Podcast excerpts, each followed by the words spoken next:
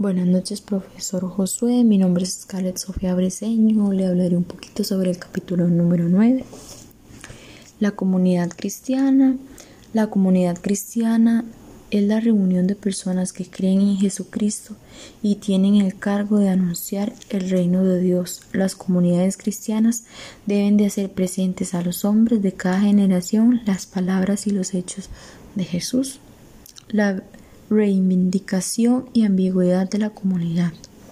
La comunidad se ha convertido en uno de los términos fundamentales de la actual experiencia y renovación eclesial.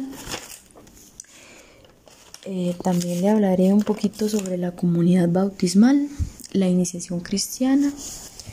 La comunidad cristiana tiene su fundamento en el bautismo. La iniciación cristiana es la interacción de un candidato en el ministerio de Cristo muerto y resucitado y en la iglesia por medio de la fe y de los sacramentos. También, puedo, también le voy a hablar de la iniciación cristiana como participación en la naturaleza divina. Se realiza mediante el conjunto de tres sacramentos. El primero, el bautismo, que es el comienzo de la vida nueva. El segundo, la confirmación, que es su afianzamiento. Y la tercera, la Eucaristía, que alimenta al discípulo con el cuerpo y la sangre de Cristo para ser transformado por él. El bautismo, la puerta de los sacramentos y la vida cristiana. El bautismo inicia a toda la historia de salvación y es por ello la puerta a los sacramentos, el ingreso de los, misterios de la Iglesia, la base de la vida cristiana y eclesial, el que establece la participación común de todos los creyentes en los bienes salvíficos. El bautismo es el fundamento de toda vida cristiana. El bautismo es el pórtico de la vida en el Espíritu y la puerta que abre acceso a otros sacramentos. Gracias al bautismo somos regenerados como hijos de Dios y llegamos a ser miembros de la Iglesia. También el bautismo es el sacramento del nuevo nacimiento por el agua y la palabra. También le hablaré un poquito sobre el sacerdocio común que es la participación del sacerdocio de Cristo que transmite a todo fiel cristiano por el bautismo, se rebustece en la confirmación y tiene su centro y su raíz en la Eucaristía. Capacita para ofrecer sacrificios espirituales gratos a Dios por Jesucristo para contribuir a la misión salvadora de la Iglesia. También le hablaré un poquito sobre los carismas y misterios y ministerios en la Iglesia. El carisma y el ministerio son dos conceptos que deben ser estudiados en íntima conexión, ya que se encuentran unidos en una peculiar dialéctica que es la vida misma de la comunidad en su experiencia histórica completa. Los carismas y los ministerios se expresan en plenitud cuando se ponen al servicio de los demás. Les hablaré un poquito solo de los carismas que los carismas de la iglesia son las cualidades que nos da el Espíritu Santo para hacer el bien y el mal. Los, carismas son gracias del Espíritu Santo que, que tienen directa o indirectamente una utilidad eclesial. Y ahora le hablaré sobre los ministerios. El ministerio es el servicio que algunos prestan a la iglesia de forma particular, como los ministerios de la comunión, Ahora le hablaré un poquito sobre el capítulo 10, formas de existencia eclesial. A partir del bautismo se despliega una variedad de vocaciones en la iglesia. Tradicionalmente la tipología de vocaciones ha sido reducida a una triple modalidad, como por ejemplo los laicos, los religiosos, los sacerdotes. Cada uno de ellos aporta su contribución a la identidad de la Iglesia y al ejercicio de su misión. Los laicos en la Iglesia.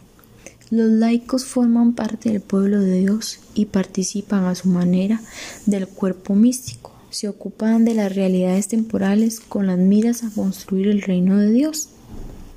De los laicos depende una gran cantidad de la tarea evangelizadora.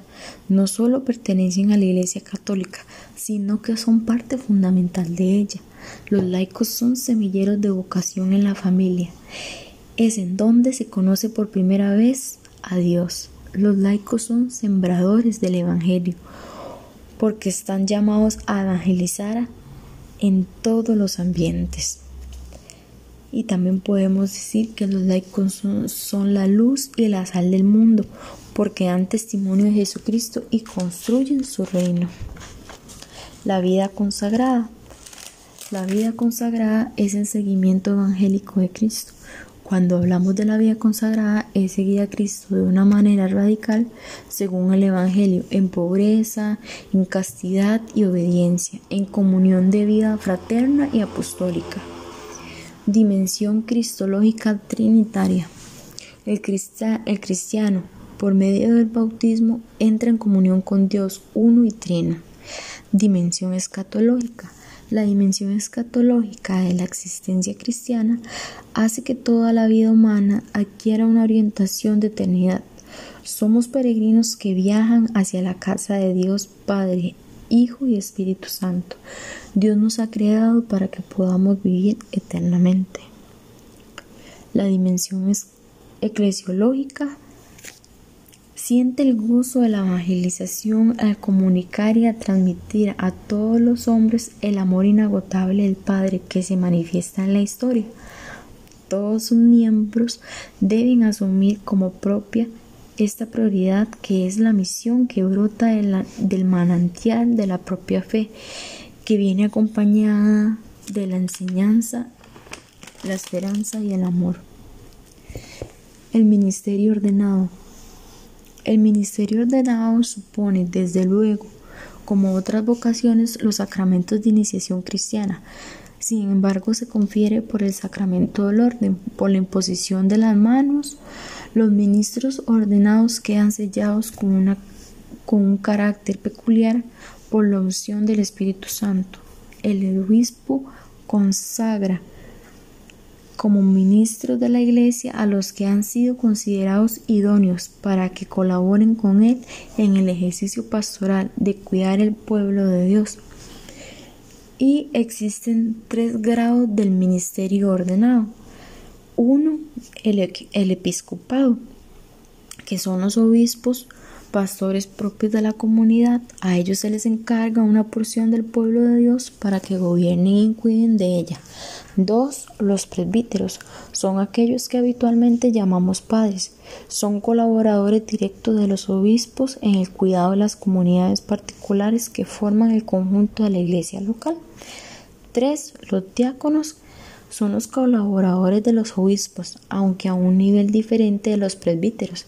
El diácono es el servidor y su misión propia es servir al pueblo de Dios en el ministerio de la liturgia, la palabra y la caridad. Este sería los dos capítulos, el capítulo 9 y 10. Gracias.